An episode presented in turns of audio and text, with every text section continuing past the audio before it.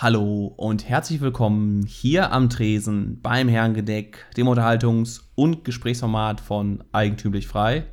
Hallo Florian. Hallo Arno. Ja, lieber Florian, es ist soweit. Der Regen ist da. Die Sonne zieht sich zurück oder wird verdrängt von den Wolken und das Wetter passt sich der allgemeinen Gemütslage an. Hm. Und es wird ein großer Regen kommen und den ganzen Abschaum von der Straße spülen, um es ein Zitat von Taxi Driver zu bemühen. Mal gucken, ob Ich mit dem Regen auch der Wandel Testament. kommt. Nee, das Alte Testament, das war doch von, vom lieben Gott geprägt. Wohin ging das Neue? so. Vom rachsüchtigen Jesus, der in den Tempel geht und die, die Kapitalisten verprügelt Ja. handelt. Nein, das war ein Zitat von Taxi Driver aus dem Film mit von Martin Scorsese, ähm, wo der Protagonist hofft, dass ein oder etwas apokalyptisch daher spricht und mit dem Regen hofft, dass sich die Sachen wandeln. Ist ja auch in ganz vielen Filmen so, dass der Regen da bewusst als Katharsis eingesetzt wird. Worüber ich mit dir jetzt aber am Anfang an dich sprechen wollte, sind zwei Beobachtungen, bevor wir zum eigentlichen Thema kommen, die irgendwie miteinander zusammenhängen. Und wir befinden uns ja in einer Art Krise jetzt seit mehreren Wochen, Monaten bald. Und da habe ich eine Beobachtung gemacht, vor allen Dingen auch an mir selber. Aber ich habe das Gefühl, dass, obwohl immer mehr Masken draußen rumlaufen, es trotzdem bei Männern zu einem vermehrten Bart stehen lassen kommt. Mm, ja. Und da wollte ich dich so fragen, wie meinst, meinst du, um jetzt wieder so hobbypsychologisch da was zu machen, ähm, ist das so dieser Krisenmodus, der angeht und der sagt, wo der Mann jetzt sagt, okay, ich muss einen Bart haben, weil, keine Ahnung, hat man in der Krise so? Hm. Oder ist es, ähm, man kann es machen, weil man jetzt nicht mehr so auf sein Äußeres achten muss und wo jetzt, wenn man eh Heimarbeit hat, im Büro nicht mehr so adrett rumlaufen muss. Auf was würdest du da schieben? Ich denke, das wird wieder ein Zusammenspiel von beiden Faktoren sein. Ähm, ich würde sogar noch einen dritten Faktor mit reinnehmen, ähm, dass das hippieske Öko-Klientel der letzten 10, 15 Jahre mittlerweile gesellschaftstauglich geworden ist und dass man jetzt auch als normaler Mensch mit Vollbart rumlaufen kann. Ähm, Finde ich eigentlich nicht dramatisch. Ich mag Bärte. Ähm, trage jetzt selber keinen, du glaube ich auch nicht. Oder hast du das auch vielleicht jetzt gewandelt über die Krise? D deshalb sprechen wir ja drüber. Ach so, wie lange ist er schon? Ja, äh, ich weiß nicht, woran das Bartwachstum sich festmacht, an welchem Hormon, ob das das Testosteron ist oder sonst irgendwas. Ähm, es, sieht mehr, es sieht noch ein bisschen salafistisch aus, aber das wird. Das wird, ja, muss man ja ranzüchten. Martin ähm, Mucharski, großes Ziel. Wobei ich habe letztes Mal gelesen, dass äh, Männer mit Barten sind statistisch betrachtet unsicherer als Männer ohne Bart, Bärte. Ähm, also wahrscheinlich die Erklärung wäre dann, man versteckt sich dahinter so, aber ob da was dran ist, weiß ich auch nicht. Studie habe ich mir nicht angeschaut, könnte man dran zweifeln. Ah, das ist das andere Thema, worüber ich darüber sprechen wollte. Und zwar, die letzten Wochen war es ja sehr, sehr sonnig. Und zumindest ich bin viel rausgegangen, weil man, als man es noch durfte. Mhm. Darf man jetzt auch noch. Klingt so melodramatisch. Ja, es wird Ähm, übertrieben immer, ne? Von allen. Ja, also mh, natürlich, du kannst jetzt nicht mehr in die Biergarten, was man, was ich sehr gerne gemacht hätte. Ähm, aber ja, es ist jetzt nicht so, es gibt härtere Maßnahmen, die in anderen Ländern getroffen wurden und hier ist es so. Ähm, aber der Deutsche, der meckert halt nur mal gerne. Mhm. So, das ist nicht zu sagen, wenn du na- wirtschaftlich da natürlich dann deine Probleme hast und deinen Job nicht mehr hast, das ist der erste Euro, Mist. Ich mache jetzt auch mal einen Zettel. Ähm, dass es ist, aber die Maßnahmen, die bisher getroffen wurden, sind im besten Fall nervig. Abgesehen davon, dass einige Grundrechte eingeschränkt wurden. Aber so im kleineren ist es nervig, oder? Mm, ja, es geht. Also ich komme auch ganz gut mit klar, aber ich glaube, wir lassen, verlassen schnell dieses Tretminenfeld der aktu aktuellen Tagespolitik. Aber ich wollte noch das andere mit dir brechen, und zwar Selbstbewusstsein. Und zwar das Verhältnis oder das, die seltsame Art, dass Männer, sobald sie in den Park gehen und die Sonne scheint, oben ohne rumlaufen müssen. Im Park? Im Park, ja. Wo wohnst du so denn? Viel, ja, Köln. Es ist eine unglaubliche Anzahl an Männern, die, äh, sobald der erste Sonnenschein kommt, sich irgendwie, ja, meinen, dann ihr mh, Oberteil ausziehen zu müssen und sich dann der Welt zu präsentieren mit einer Sicherheit, was der, naja, der ästhetische Anspruch der Gegenwart nicht ganz entspricht, sondern es ist dann eher die Bierbauchfraktion oder die ähm, mhm. etwas andere Fraktion. Und woher kommt es, dass man sich sofort sein T-Shirt ausziehen muss? Darf ich einen zweiten Euro fordern für dieses ja, ich weiß. Hemd. Ich habe gerade schon, deshalb habe ich am ersten Oberteil gesagt. Ja, aber woher kommt es, dass, dass Männer. Ist das Reviermarkierung oder ist das einfach ja, Schönheitsideal braun werden? Also auch auf jeden Fall die Reviermarkierung dabei. Ähm, vielleicht unterbewusst, weil es sind ja, wie du auch sagst, häufig die Fetten, die es machen. Ähm, aber ich bin jetzt schockiert, dass in Kölner Parks oberkörperfreie Männer rumtrollen, weil ähm, ich kenne das nicht, muss ich sagen. Also um Dorf läuft halt jeder oberkörperfrei rum ob es jetzt auf der Straße ist oder im Garten, so, also im wirklichen Sommer dann jetzt, im April auch noch nicht. Ähm, und selbst in der Stadt, in Trier, wo ich ja viel Zeit verbracht habe, da waren die, allerwenigsten, die oberkörperfrei in Parks gelegen haben. Und eher waren es dann wirklich so die, die 18-, 19-jährigen Biertrinker mit Spargeltarzankörper, so wie wir. Und von so Erwachsenen kenne ich das eigentlich nur als Schrebergarten, Garten und Dorf. Ja, genau, da ist ja auch nichts einzuwenden, ne, wenn das irgendwie das machst. Nur halt in öffentlichen Parks ist es mir aufgefallen, dass es da ähm, eine vermehrte, dass es eine spezielle Spezies von Mann gibt, die das mhm. anscheinend tut und ich mich wundere, warum sie das tun und das am ehesten mit Revierverhalten erklären kann. Und wenn du nichts Besseres hast, dann bleibe ich dabei. Es ist ja generell auch eine Frage mit, also ich, ich glaube, dass viele Männer sich dann auch gegenüber Frauen attraktiver finden, wenn sie oberkörperfrei rumlaufen. Ähm, müssten wir jetzt die Frauen fragen, ob das bei allen Männern zutrifft, wahrscheinlich nicht. Eher halt bei 20 Prozent oder 10 Prozent oder so und die anderen denken es halt, aber es klappt nicht so ganz. Weiß ich nicht. Vor allem bei, bei Frauen gibt es ja eigentlich jetzt nichts Entsprechendes. Ja, da ist Oder dann, rollen sich alle die langen Hosen hoch oder so, wenn die Sonne scheint. Ich weiß, wenn du dann irgendwie im, ja, hier in deiner Bademode dich in den Park legst, um dich zu sonnen oder dergleichen mehr. Ich meine, das, vielleicht haben auch nicht immer alle Leute die Möglichkeit, das ähm, das bei sich zu Hause zu tun. Gerade in der Innenstadt ist es ja schwierig oder in der Stadt. Mhm. Äh, Garten ist ja nicht da, aber trotzdem ist irgendwie so eine gewisse ähm, Hemmschwelle bei mir, sich mit einem mit einem Bikini dahin zu legen und äh, sich da zu bräunen, während zwei Meter weiter der Fußweg ist, wo alle vorbeilaufen. Ja, genau. Und also da würde ich auch die Grenze, selbst wenn ich jetzt irgendwie einen Garten habe, wo ich mich dann äh, in einer Schwimmhose hinlege zum zum Sonnenbaden, dann mache ich das doch schon mal grundsätzlich eher nur dann, wenn ich irgendwie einen Zaun habe oder eine Hecke, um das halt abzuschirmen. Aber das ist ja ein Aspekt, den haben wir auch vor, ja, glaube ich, vier, fünf Folgen angesprochen, als es über den Sozialismus ging. Und dass eben auch die Nacktheit ein Aspekt des Sozialismus ist, weil halt dieses, dieses Element zurück zum edlen Wilden, man braucht ja nur den Lendenschurz, Kleidung ist ja schon Bürgertum etc dass das unterbewusst halt vorangetragen wird. Und das wäre die Frage, ob das vor 10 Jahren, vor 20 Jahren in Köln schon genauso war, wie es jetzt heute ist, oder ob das einfach massiv zugenommen hat, weil die Leute eben diesen, diesen Trend zur Nacktheit haben. Erklärst du damit auch das vermehrte Auftreten von FKK in der DDR im Gegensatz zu BRD? Richtig, ja. Das okay. haben auch ein paar Leute schon genannt. Also, dass auch diese, dieser Aspekt mit, ich habe nichts zu verbergen, da sehr wohl mitspielt und eben die Einebnung der Klassenunterschiede. Und dann läuft man dann, wohlgemerkt ja auch, so wie mir es erklärt wurde, vollkommen unsexualisiert. Also es ist ja jetzt nicht so, dass da alle auf Partnersuche sind, sondern dass es halt einfach wie halt am Strand, nur die Leute sind eben nackt. Und ich glaube, wenn man das selbst, wenn man da selbst nicht mit groß geworden ist oder das nicht kennengelernt hat, ist es ja mal zumindest befremdlich. Ja, das auf jeden Fall.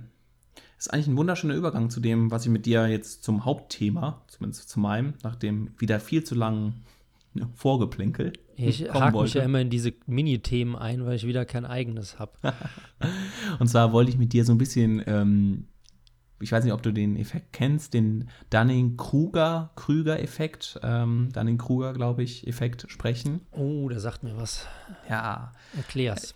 Der Dunning-Kruger-Effekt ist die, ähm, ist eine Beobachtung von, ich glaube, von zwei Wissenschaftlern, nach denen es benannt wird, dass, ja, inkompetente Menschen ihr eigenes, ihre eigene Kompetenz überschätzen und das aber mit einer Selbstverständlichkeit tun, die, ähm, ja, die überhaupt nicht in, ihrem, in Relation zu dem steht, wie ihre Fähigkeiten sind. Und dass es vor allen Dingen dann auf, ja, auf die inkompetentesten unteren Teil ankommt, der da aber eine, mit einer ja, Selbstverständnis denkt, also er kann es besser.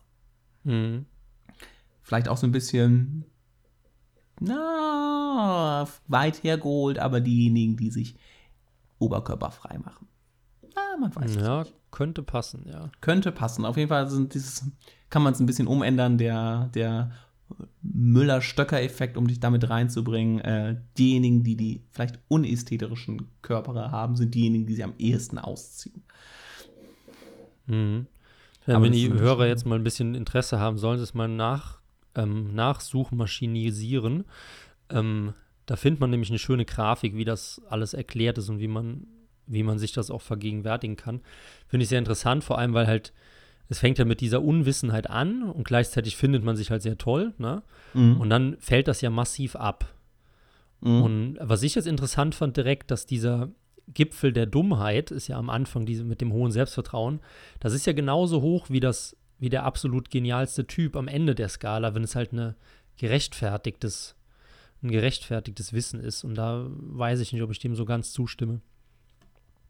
Ja, es ist auch wieder dann inter personelle Vergleiche, das ist, ja, das ist ja auch schon bei der Ökonomie das große Problem, äh, mhm. dass man da immer, ähm, wie, wie wollen wir unser beides Selbstbewusstsein überhaupt auf eine Skala bringen? Wenn, wenn ich sage, ja. ich bin sehr selbstbewusst, kann das bei dir was völlig anderes bedeuten. Äh, und von außen betrachtet äh, würde ein Dritter wiederum sagen, äh, Moment, aber die Selbsteinschätzung, die stimmt ja bei den beiden überhaupt nicht. Der eine ist ja viel selbstbewusster oder ja, was auch immer ich, es soll ja auch nur, glaube ich, ein Schaubild darstellen. Ob das jetzt äh, mathematisch genau berechnet wurde und ob das überhaupt möglich ist, das ist ja das andere. Hm. Ja, ich wollte mit dir eigentlich mehr so ein bisschen darüber reden. Ähm, man merkt ja manchmal so, wenn man mit anderen im Gespräch ist, kommt, kommt man ja selber so ein bisschen daraus, irgendwann kommt man auf den Trichter, ob derjenige dann kompetent ist oder nicht. Und bei manchen, soll jetzt nicht blöd klingen, aber bei manchen merkt man, dass da ähm, dass es da Unterschiede zwischen einem und dem anderen gibt. Mhm. Und ja, wenn man so im Gespräch ist, dann merkt man das und man, man passt ja dann dementsprechend auch an und man sollte ja dann nicht irgendwie denjenigen da versuchen, in die Pfanne zu hauen oder sonst irgendwas. Aber jetzt stelle ich mir das, jetzt habe ich mir selber mal die Situation vorgestellt. Ich bin auch in der Situation und check das. Dritter, dritter Euro, heute ist es teuer. Ja und ja. realisiere das gar nicht. Viel besseres Deutsch realisieren. mhm. äh, und begreife es gar nicht, ähm, dass ich in der Situation bin. Schätze mich aber selber in dem Moment kompetent ein und werde von demjenigen, mit dem ich mich unterhalte, auch nur ja, ein bisschen abschätzig behandelt. Und ähm, warst du schon mal in so einer Situation, wo du, wo du am Anfang so dachtest, Moment, ein, ein, eigentlich kapiere ich alles und dann erst mit der Zeit merkst, dass du eigentlich selber und diesem Effekt unterlegen bist? Also ich habe zwei, zwei Sachen. Zum einen, also ich würde sagen, dieser Dunning-Kruger-Effekt generell hat bei mir extrem stark zugetroffen, weil ich noch weiß, als ich die, die Zeit nach dem Abitur oder ja doch so Abitur, Anfang Studium, da habe ich mich für, die, für den klügsten Menschen der Welt gehalten weil ich auch wirklich viel gelesen habe, zusätzlich zu der, sag ich mal, normalen allgemeinen Bildung, die man ja dann noch, noch bekommt. Ähm, hab aber dann so in den letzten zwei, drei Jahren gemerkt, m -m, ganz und gar nicht. Und bis dann doch eher der dumme Trottel und so langsam kommt äh, der, der, Weg zur Erleuchtung, wie das hier heißt. Ähm, was natürlich etwas krass formuliert ist, aber dass ich doch weiß, okay, in den Teilgebieten A, B, C, da kenne ich mich wirklich aus und da gibt es nicht viele Leute, die sich vielleicht besser darin auskennen, ähm, aber immer noch viele gigantische Lücken. Ähm, was war das andere, was du ursprünglich gefragt hast, habe ich gerade vergessen. Ja, ob du es selber schon mal erlebt hast oder. Ach, im Gespräch dann, ja. Ja. Hm, schwierig, ja, sicherlich ein, ein zwei Mal. Vor allem bei, ähm, also ich habe bei mathematischen Sachen oder bei wirtschaftlichen Sachen, weil da habe ich halt überhaupt kein Talent. Ähm, Kenne ich mich eben ein bisschen aus, aber vieles halt durch Paukerei einfach. Und wenn man dann jemanden trifft, der es halt instinktiv beherrscht, dann ist das schon schwierig und man merkt dann auch schnell, okay, äh, du hast es zwar, wie sagt man, begriffen, aber nicht verstanden oder sowas, ne? Mhm. Ja, von oder daher andersrum. auf jeden Fall. Ja. Und bei dir? Ja, in Teilbereichen würde würd ich, würd auch immer wieder sagen, dass es da so ist, ähm, dass ich es auch immer wieder merke. Ähm, aber ein, zwei Mal schon irgendwie Gespräche und ich weiß, einmal auf Usedom war es so, dass ich da, ähm, ich sage jetzt keine Namen und nix, ähm, aber dass man da, dass ich da zum ersten Mal wirklich gemerkt habe, was es, was es bedeutet, mit einem Menschen ein Gespräch zu führen, der auf einem völlig anderen Niveau ist und auf einem völlig andere, ähm, ähm, ja, Geistes, Geistesgegenstand, äh, Kompetenzlevel. Mhm. Ähm, und dass es da, und dass ich da zum ersten Mal gemerkt habe, so, ah, ist das, ist das verdammt unangenehm, jetzt hier gerade zu sitzen und der andere, naja, ist so höflich, versucht es nicht, sich, sich oder versucht, versucht es nicht mich merken zu lassen, aber trotzdem merkst du so, oh mein Gott, das ist hier gerade ein ganz anderes Niveau. Ja. Also und ich, da frage ich mich von, hier so, hm? Ich kenne es von Klonowski, den habe ich ja auf Usedom interviewt und da ist jetzt auch der erste Euro äh, ein Gespräch aufgedrückt vor laufender Kamera. Ähm, und also jeder, der Klonowski ja kennt, weiß ja, dass der ist ja sprachlich brillant. So, aber die meisten Leute kennen ja nur seine Texte. Und ich meine, Texte und Sprechen ist ja eigentlich nochmal was anderes, weil da überlegt man sich, da schleift man an den Sätzen, da arbeitet man da dran. Und wenn man dann aber dem Menschen Persona begegnet und eben merkt, der ist aus dem Stegreif sprachlich, also verbal sprachlich, einfach genauso gut wie der schreibt das war wirklich unheimlich, weil wir haben ja vorher keine Themen abgesprochen oder so, haben dann einfach irgendwas geredet und es war halt genauso genial wie, wie die Sachen, die er sonst von sich gibt. Ja, und das ist sowas, wo man dann, also, wo du dann jetzt mal sagst, wenn man, mm, was macht das mit einem, wenn man das die ganze Zeit irgendwie so, so mit, miterlebt? Oder ist es dann auch schon wieder, muss man dafür auch erst eine gewisse Stufe erreicht haben, um das selber zu, äh, zu begreifen, dass man, dass man es mit einem kompetenteren, schrägstrich ja. intelligenteren Menschen zu tun hat? Und ist das was, was man da, ja, was man, also was nicht jeder auch, ist das schon eine ist das schon ein Zeichen davon, dass, dass, dass wir vielleicht auch nicht ganz auf der falschen Fährte sind. Ja, absolut. Ich glaube, da, das unterschreibe ich direkt. Also wenn man, wenn man es nicht mitbekommt, dass der andere überlegen ist, dann äh, ist man verdientermaßen einfach unterlegen, weil dann kriegt man es natürlich nicht mit, ne? Das ist ja das Problem wieder, aber ich glaube, wenn man das, wenn man das bemerkt, dass jemand anderes einfach stärker ist, dann hat man ja schon diese Selbstreflexion, die einfach dem, äh, dem Idioten oder dem, dem selbstüberschätzenden Unerfahren einfach schon mal überlegen ist. Gut. Gut, dann haben Soll wir, ich mal ein Thema raushauen? Wir, wir sind beide irgendwie auf dem Weg der Besserung. ja, das, das können wir festhalten, ja. Aber ist ja interessant, vielleicht machen wir mal, wenn wir 80 sind oder so, mal die Abschlussfolge Herrengedeck und dann reden wir darüber, ob wir es aus dem Jammertal rausgeschafft haben zu erleuchten. Ja, und was, ähm, ja, wie wir selber auch, ähm, wie man das im, Zeit, im Zeitraffer des Lebens dann auch so ein bisschen, man merkt, das ist ja genauso wie, du hast ja schon mal gesagt, das ist, ähm, und das ist ja gerade bei Leuten, wenn man selber was, was erstellt, was Geistiges, ob das jetzt ein Text ist oder ich will, ich will uns jetzt nicht zu nicht dieses Format hier als geistig hochwertig bezeichnen, aber trotzdem ist es ja so, dass man sich das in ein paar Jahren anhören kann und wahrscheinlich dann auch die Hände vom, über dem Kopf zusammenschlägt, mhm. was man da so von sich gegeben hat. Aber das, das ist ja wiederum un, unabdingbar eigentlich, weil wenn, stell mal vor, in fünf Jahren gefällt uns das, was wir heute sagen und schreiben, dann würde es ja heißen, dass wir uns überhaupt nicht weiterentwickelt hätten. Oh, dass es einfach nicht weitergeht. Das ist. Äh, ja, oder das, immer an eine Spitze angekommen. genau, Aber so da kann man sich das auch schön, schön Ich habe das tatsächlich beim Schreiben ein bisschen gemerkt, dass mittlerweile gefallen mir die Texte, die ich vor einem Jahr geschrieben habe. Und das ist eine ganz neue Entwicklung, weil normalerweise war es so, dass ich die Texte, die ich vor einem Jahr geschrieben habe, richtig scheiße fand. Ähm, ich muss aber jetzt eben herausfinden, habe ich ein akzeptables Niveau erreicht oder werde ich nicht mehr besser? Und da scheue ich mich so ein bisschen vor der Antwort. Kommen wir zu deinem Thema. ja, geht auch ein bisschen über Fortschritt oder Rückschritt. Und zwar, wir blicken zurück auf unsere Kindheit. Und wir haben da noch gar nicht drüber gesprochen, über Zeichentrickfilme. Und da würde mich mal interessieren, was hast du dir reingezogen? Hast du da was mitgenommen? War das nur dumme Berieselung? Und wie stehst du da irgendwie heute zu? Ich habe nicht viele ähm, Comics gelesen. Mhm. Ich überlege gerade, ob das ein Anglizismus ist oder ob es davon ein deutsches Ja, das ist okay, gibt. sonst reden wir Ja. hier dauernd drum herum. Ja, äh, also das, das nicht. Ich fand das, fand das irgendwie blöd. Ich habe Asterix und Obelix auch nicht so geguckt. Ich weiß, es gab so eine Serie, eine Welt vor unserer Zeit in unserem eigenen Körper oder sowas, wo immer die gleichen gemalten Figuren waren, Mhm. aber die irgendwie entweder in einem Raumschiff unterwegs waren, in die Zukunft, in der Vergangenheit waren oder halt in ihrem in unserem Körper so die Blutkörperchen durch die Gegend und Sauerstoff durch die Gegend getragen haben. Das weiß Ja. ich noch.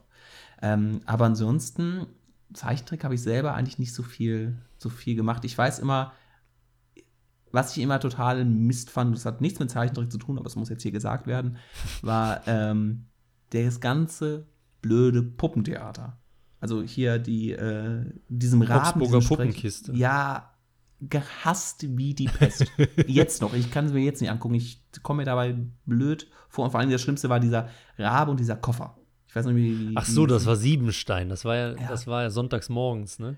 Ja, das ist, also, ähm, da wusste ich, äh, hatte ich schon als Kind eine Abneigung gegen, gegen diese GZ-Produktion.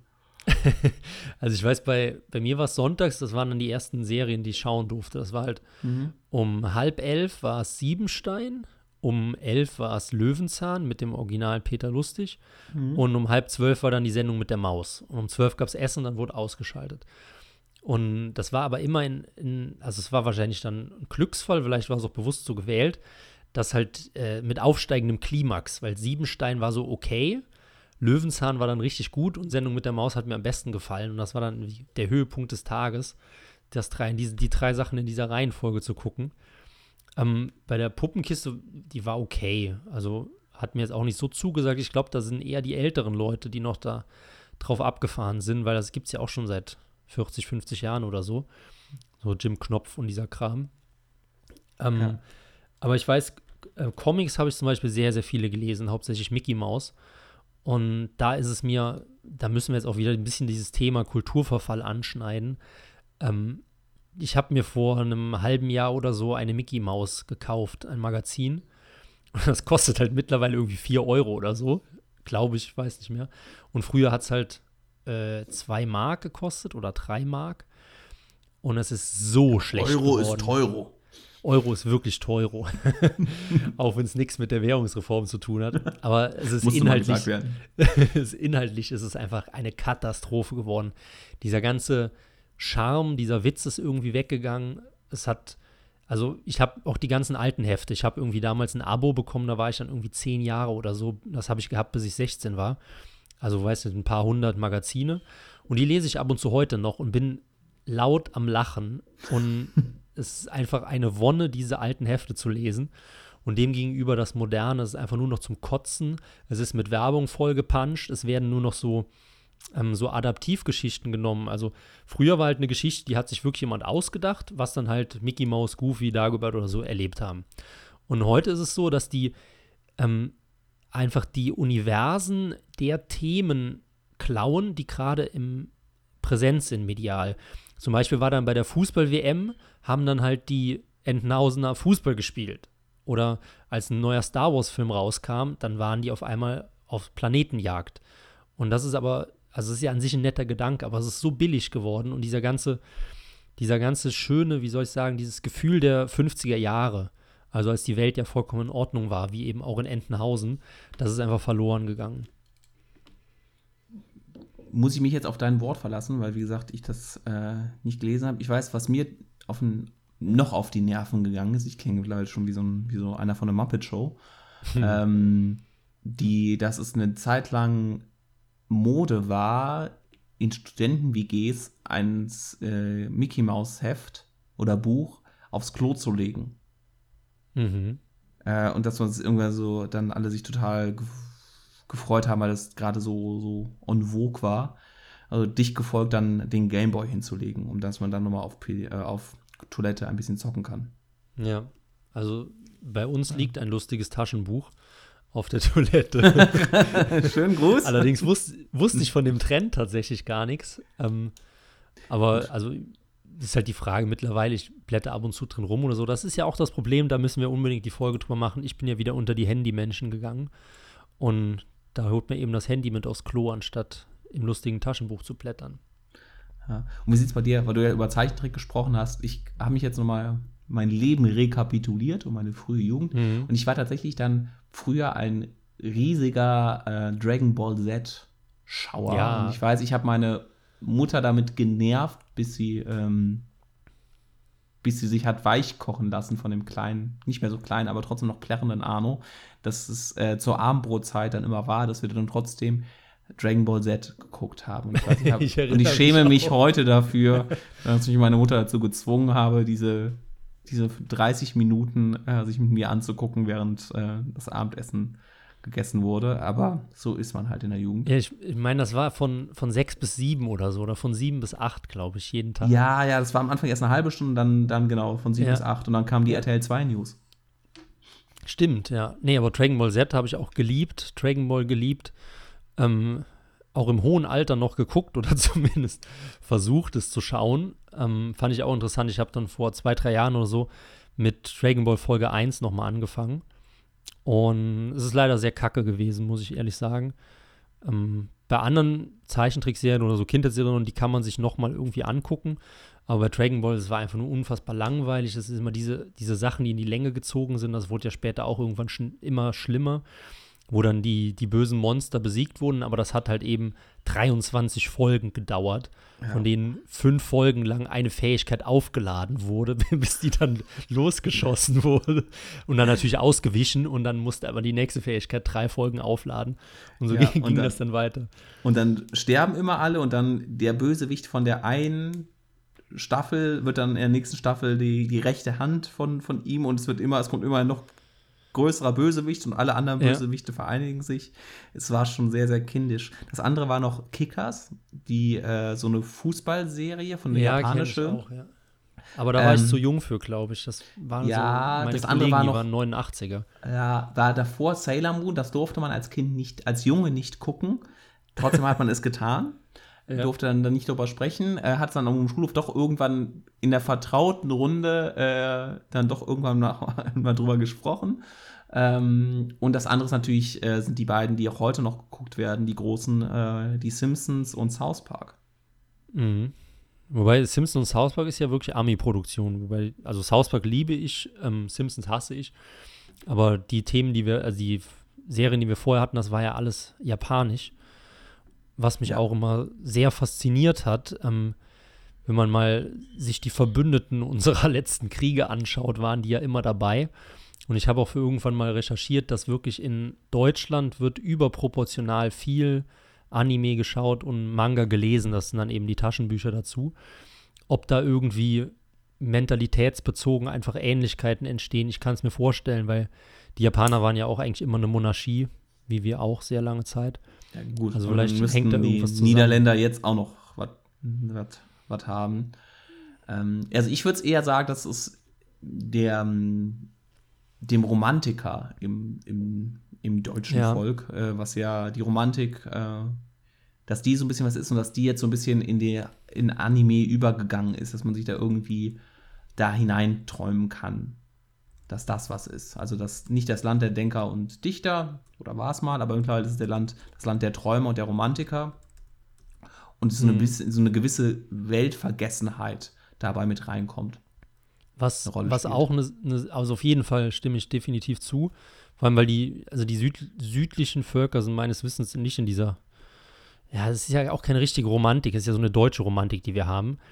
Ähm, was da auch mit reinspielt, zum Beispiel, habe ich letztens noch dran gedacht, der Propagandafilm von Leni Riefenstahl. Und zwar hieß der, Tri okay. der hieß Triumph des Willens. Ja.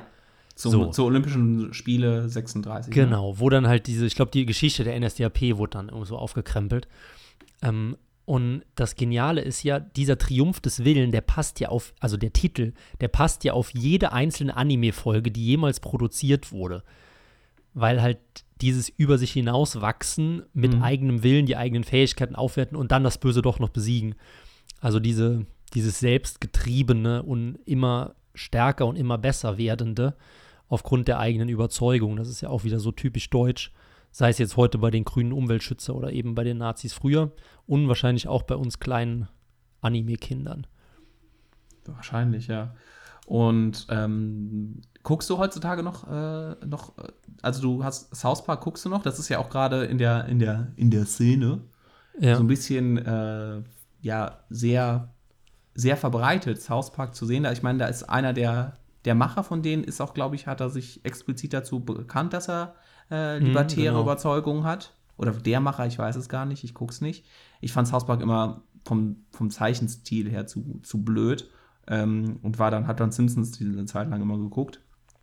Mhm. Ähm, aber ich finde es auch so ein bisschen, auch da jetzt übertrieben, dass alle diese, diese South Park-Folgen gucken. Also ich habe eigentlich South Park gucke ich jetzt seit na, zehn Jahren eigentlich durchweg.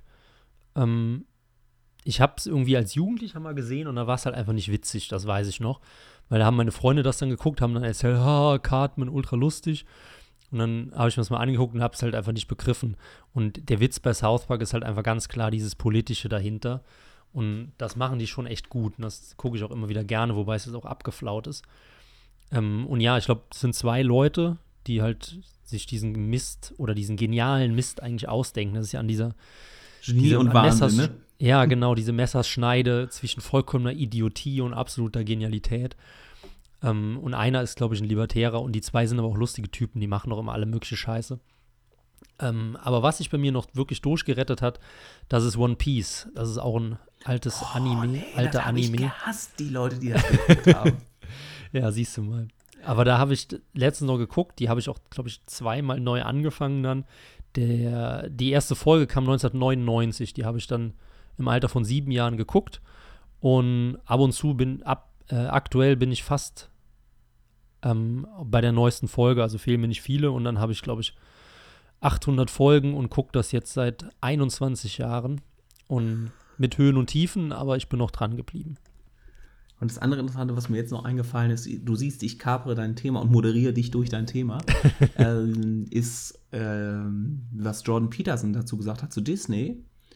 Mhm. Disney ist ja der, ähm, war mal der größte Zeichentrickproduzent ähm, der Welt, auch dann gefangen, angefangen mit, ähm, mit Mickey Mouse. Mittlerweile haben sie ja Star Wars übernommen, sind alle möglichen äh, Sachen da zu machen. Aber dass Jordan Peterson sich explizit auch mit, mit so Geschichten wie Der Schöne und das Biest oder Ariel ähm, sich damit auseinandergesetzt hat und das mhm. tiefen, ja nicht tiefen psychologisch, aber irgendwie so nach Mythen, nach äh, wie Carl Jung, wie heißt es denn, nach, ähm, nicht nach Prototypen, sondern nach, wie heißt das Fachwort? Kenne ich, kenn ich zu wenig von dem. Äh, nach, ja, nach, nach Prototypen, also das, das Schöne und das Biest, äh, Jordan Peterson sagt, dass das das, das das ist die beste Verfilmung, die beste zur Schaustellung davon, wie Frauen, äh, was Frauen von Männern wollen. Also ein, mhm. ein völlig fast schon selbstzerstörerischen Typ, also der, der alles kaputt haut, der ein richtiges Biest ist und die dann eine Frau die Frau dann zähmen kann, was aber auch nur diese eine Frau schafft. Ja, ja, dieses ähm, Zivilisierungsdenken, ähm, was dann auch bei, bei den ja. modernen Goldstücken mit reinspielt.